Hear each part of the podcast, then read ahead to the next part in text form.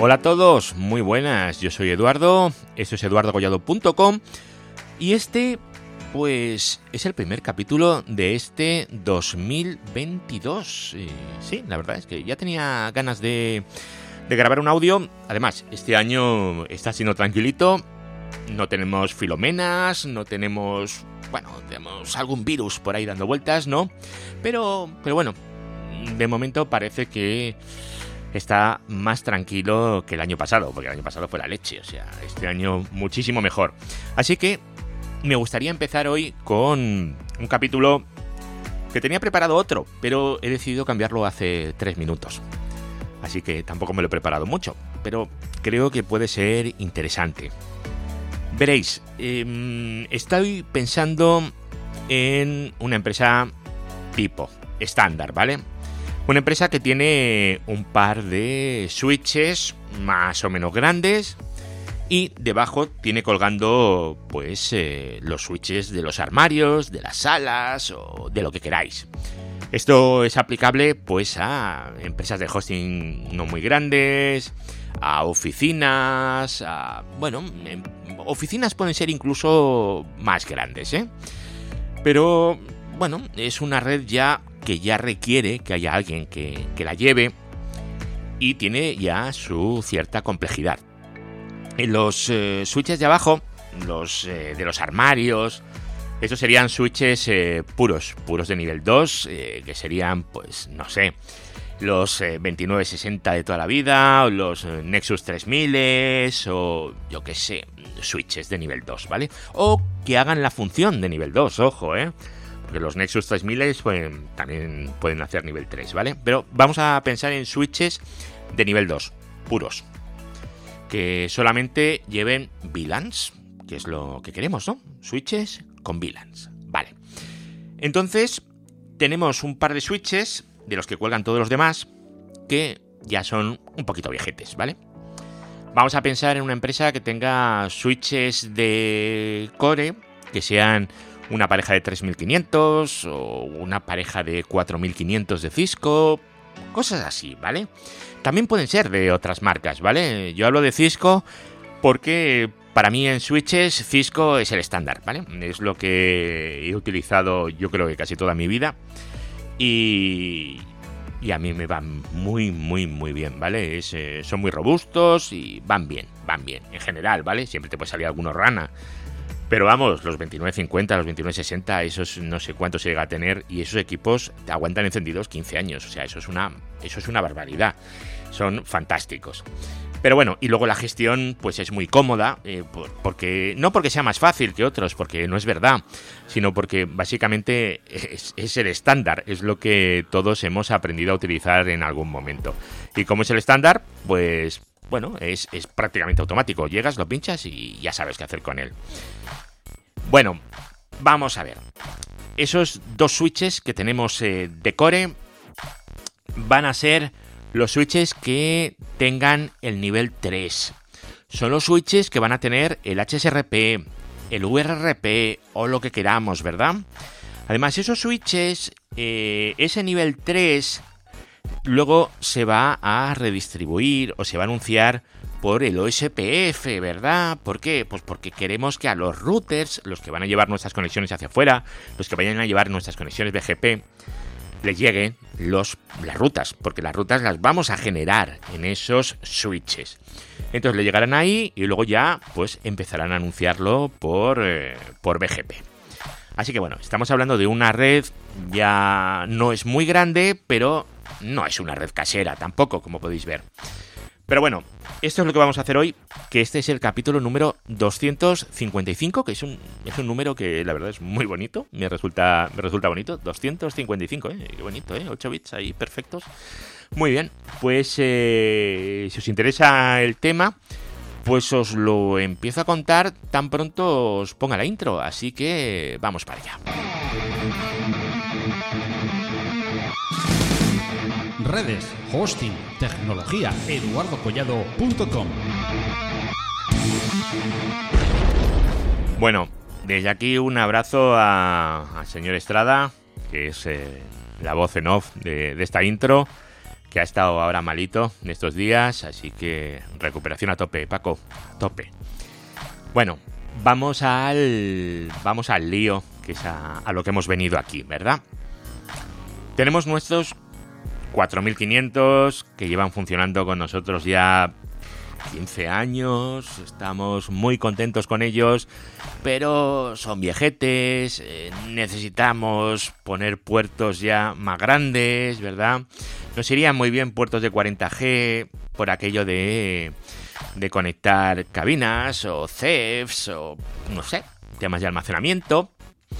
Y queremos ya que esté todo con los uplinks de 10G. Todo. Vamos a cambiar la red y cambiar los switches de acceso, pues ya sabéis, escoge la configuración de uno, lo pones en el otro, pincha los cables y pum pum pum, vas cambiando cablecitos y ya está, no tiene más misterio. Es simplemente pasar VLANs y configurar puertos, que bueno, el 90% de ese trabajo va a ser copiar y pegar. Pero los switches de arriba no. Esos ya vamos a hacer algo un poquito más sofisticado. En la situación inicial teníamos dos 4500 independientes eh, con su spanning tree corriendo entre ellos y teníamos esos switches pues con un HSRP que lo vamos a mantener y bueno y, era lo que teníamos y es una cosa que funciona pues eh, francamente bien. Así que ahora nos ha dado por ahí verdad y nos hemos comprado un par de Nexus 9000. Aprovechando ahora el problema que hay con, con los suministros y tal, y que han subido tanto los equipos.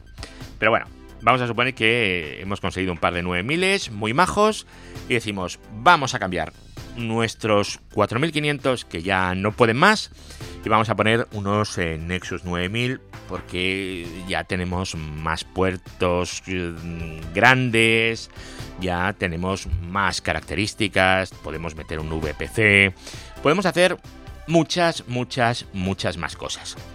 Bueno, pues lo primero que tenemos que hacer es eh, enracar esos switches. Lo primero, ¿vale?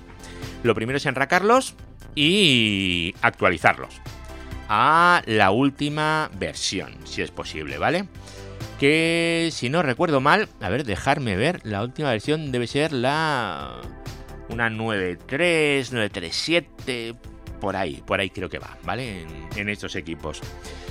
Bueno, pues em, los actualizamos, los enracamos y los conectamos a la corriente. Genial. Ahora lo que tenemos que hacer es irlos eh, preconfigurando. Lo primero que vamos a hacer, ¿qué va a ser? Pues lo primero que vamos a hacer es configurar el, VPC.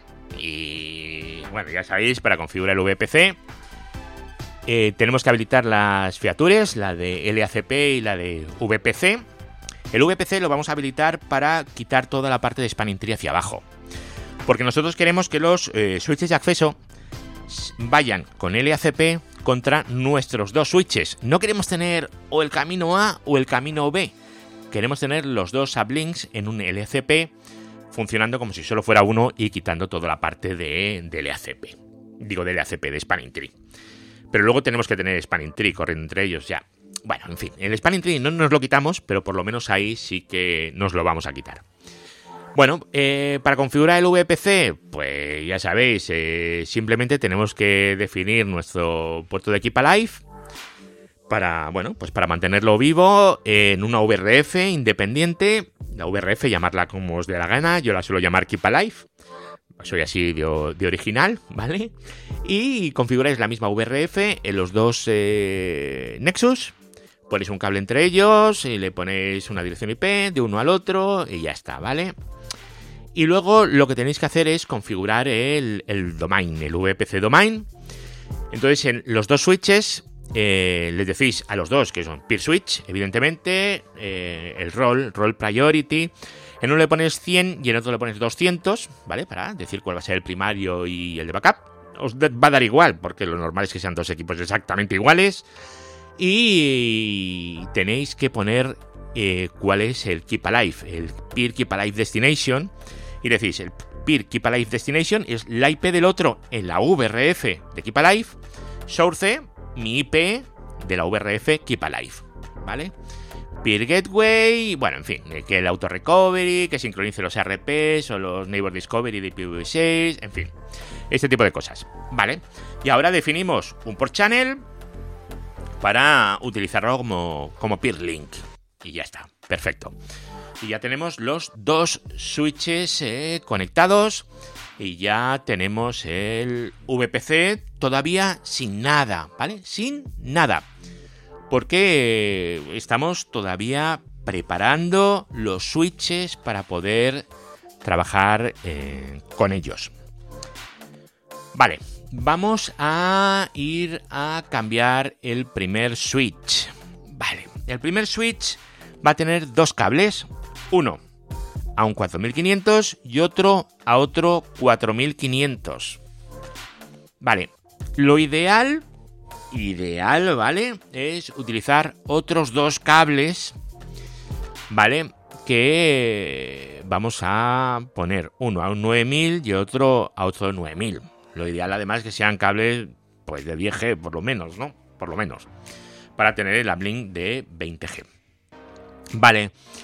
Eh, simplemente en el VPC ya sabéis que en el switch de acceso creamos un, port channel, ¿vale?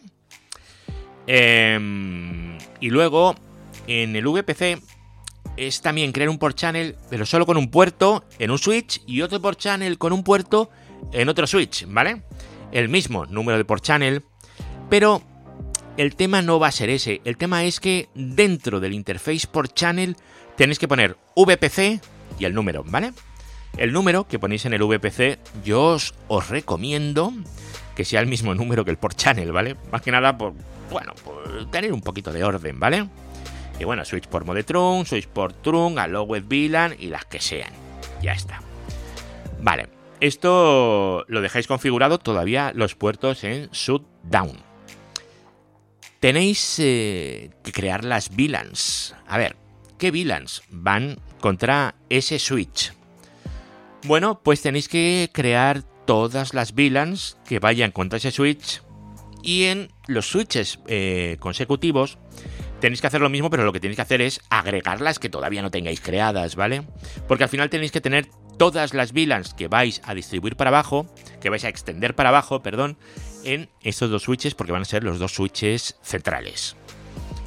Vale, pues eh, miramos las VLANs y creamos la VLAN, ya sabéis, interface, VLAN, tal, name, patatán. Ya está, perfecto. Muy bien, y ya tenemos las eh, VLANs ahí configuradas. Muy bien. ¿Qué más tenemos que hacer? Mm, bueno, con esto ya podríais, eh, ya podríais levantar los interfaces. Eh, mucho cuidado, ¿vale? El spanning tree va a bloquear unos puertos u otros, pero mucho, muchísimo cuidado con lo que tengáis debajo de vuestros switches de acceso, ¿vale? Mucho cuidado porque yo estoy presuponiendo, que quizás es mucho presuponer, ¿vale? Que no tenéis bucles por debajo, que todo tiene su spanning tree y que tenéis una cosa normal montada, ¿vale?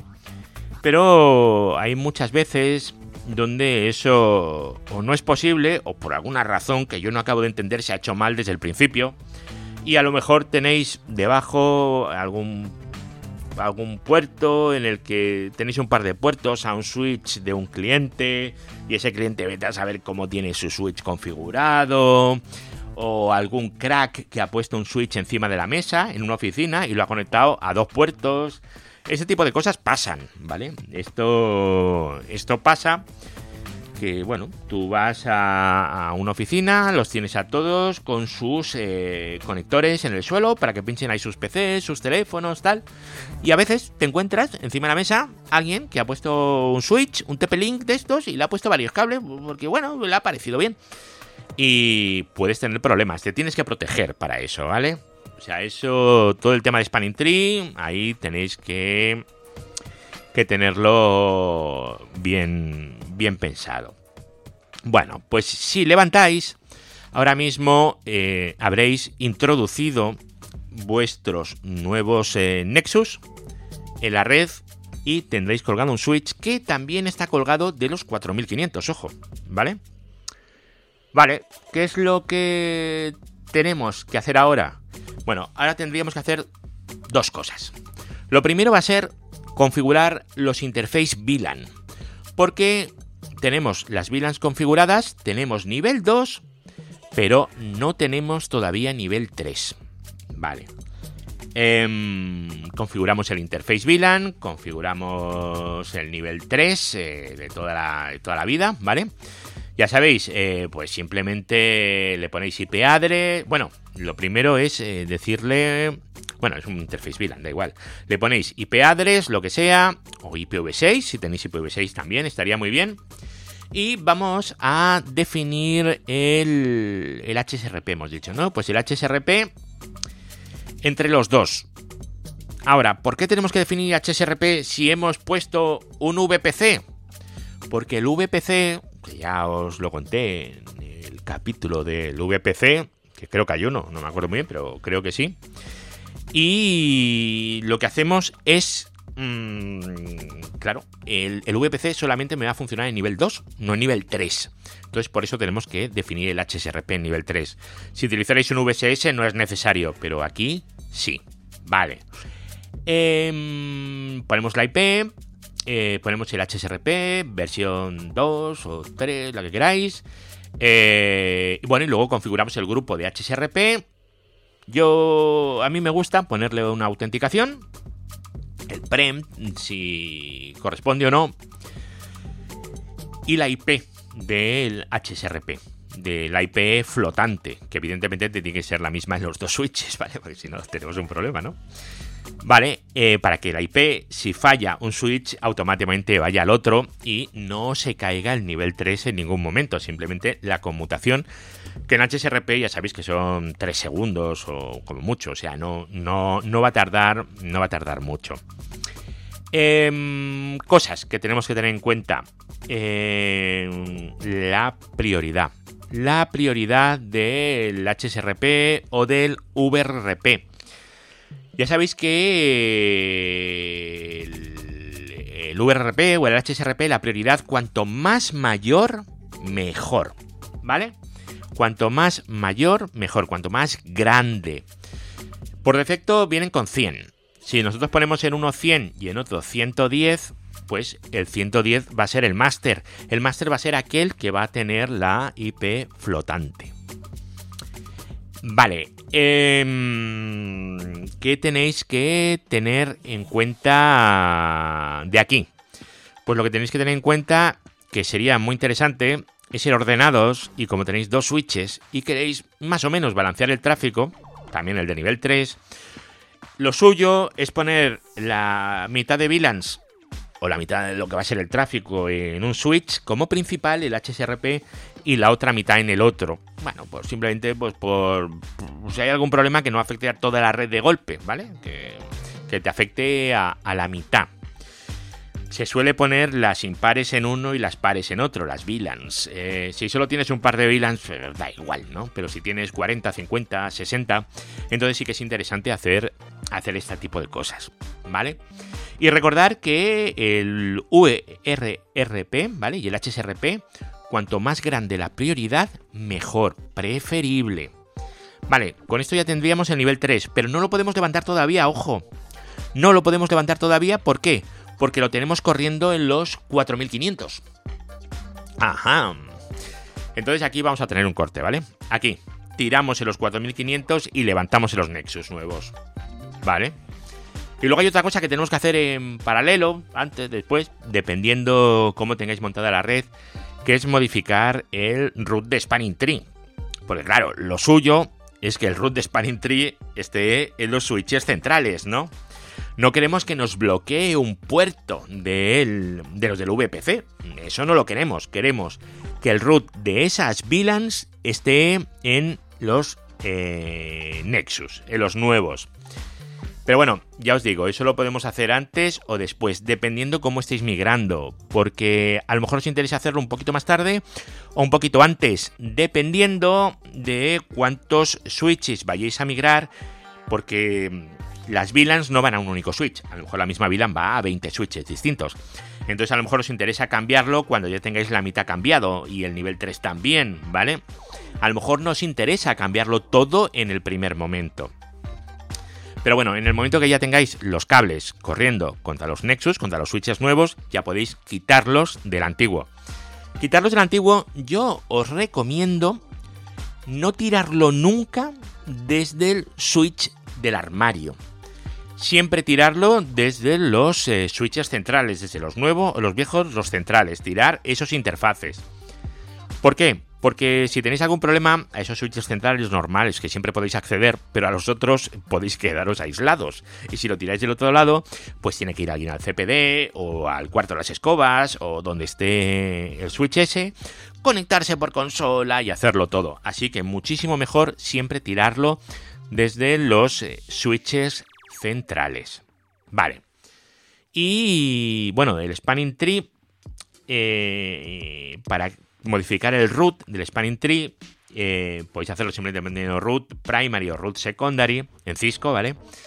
Pero tenéis que saber que en este caso la prioridad, a diferencia de HSRP, es cuanto más pequeño mejor. En HSRP, cuanto más grande mejor. En eh, Spanning Tree, cuanto más pequeño mejor.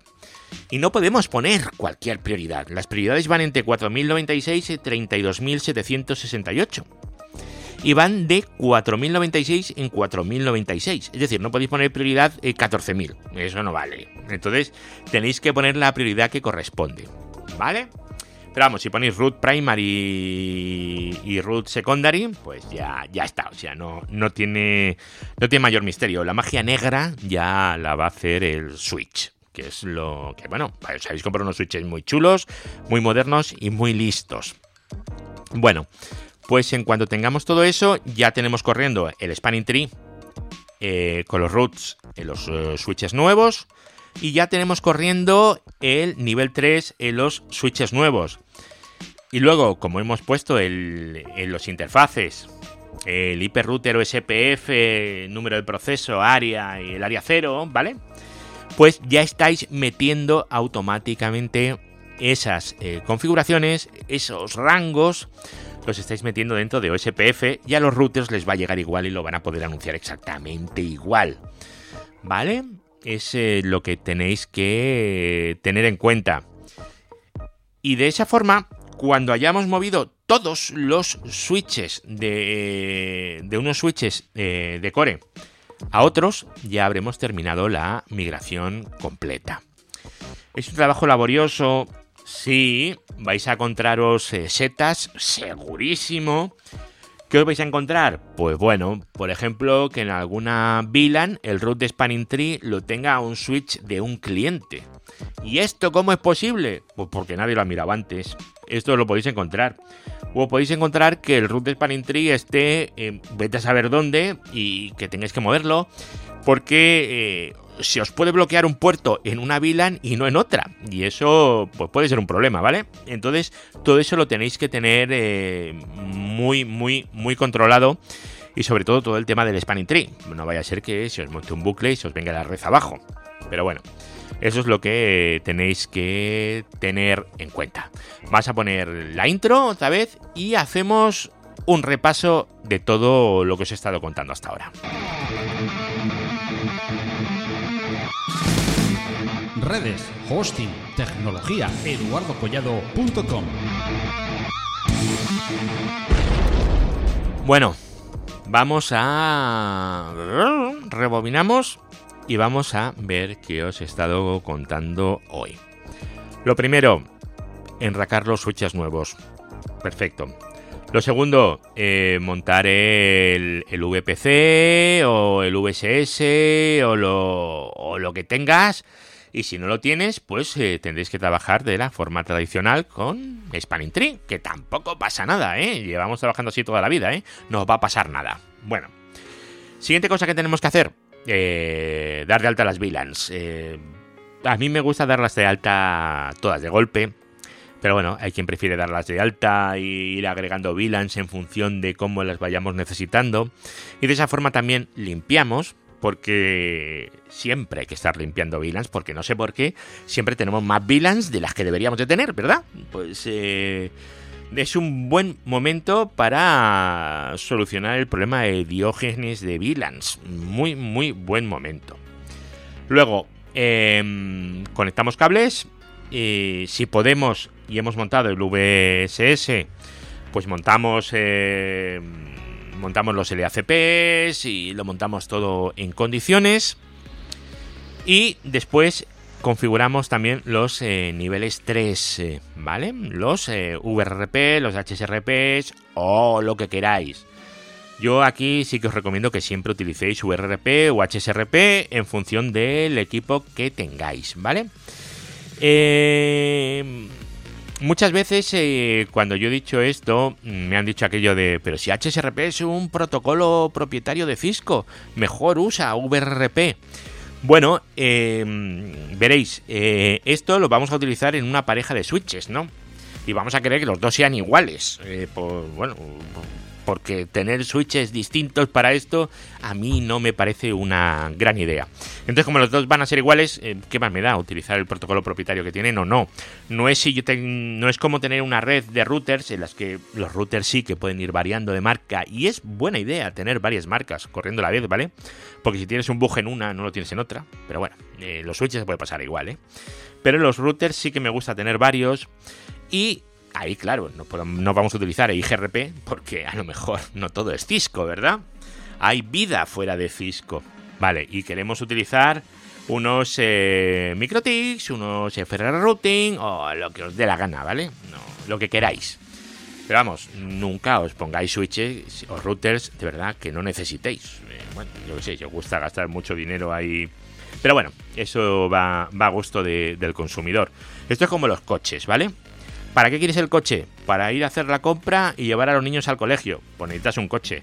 ¿Para qué quieres el coche? Es que soy comercial y me hago 60.000 kilómetros al año. Ostras, entonces necesitas otro coche, ¿vale? Pues con los routers es, eh, es un poco lo mismo también. Eh, bueno, cada uno se compra lo que quiere y lo que considera.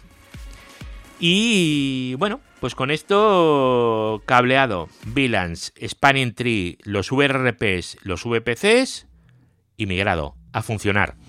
De esta forma vais a tener la red ya funcionando en condiciones. Luego tendréis que hacer más cosas, ¿vale? Pues eh, el tema del NetFlow, bueno, todo este tipo de cositas, la monitorización, los mapitas del Weather Map, fundamental tener los mapitas del Weather Map para saber a tiempo real cómo está yendo el tráfico, este tipo de cosas, ¿vale? Pero bueno, lo principal, lo principal es esto y es así como se hace. No es complicado, pero ya os digo que es bastante, bastante laborioso. Así que nada, amigos, pasarlo muy bien, que tengáis un año fantástico y que todo vaya bien y nos volvemos a escuchar en el próximo, que vamos a ver qué hago. Venga, hasta luego, chao.